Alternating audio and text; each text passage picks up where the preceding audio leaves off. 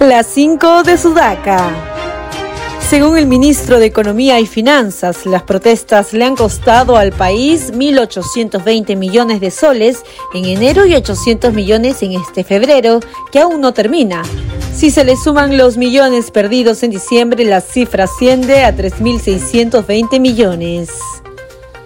El Poder Ejecutivo informó que a través de la presidencia del Consejo de Ministros convocará al Consejo Nacional de Seguridad Ciudadana a fin de aportar y adoptar acciones concretas y drásticas contra el crimen organizado en todo el territorio nacional.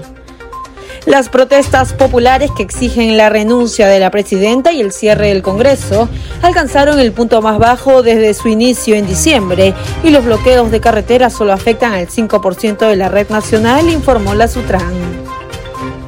El Ministerio de Cultura anunció el inicio de las reuniones con representantes de las entidades técnico-científicas del Sistema Nacional de Gestión de Riesgos de Desastres para tomar acciones en el proyecto de restauración de la zona arqueológica de Cuelap.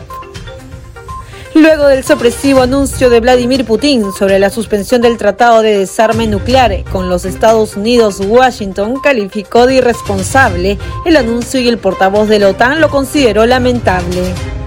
¿Y tú qué opinas de estas cinco noticias? Escríbenos un comentario y visita nuestra web en el enlace de nuestro perfil www.sudaca.p. Buen periodismo.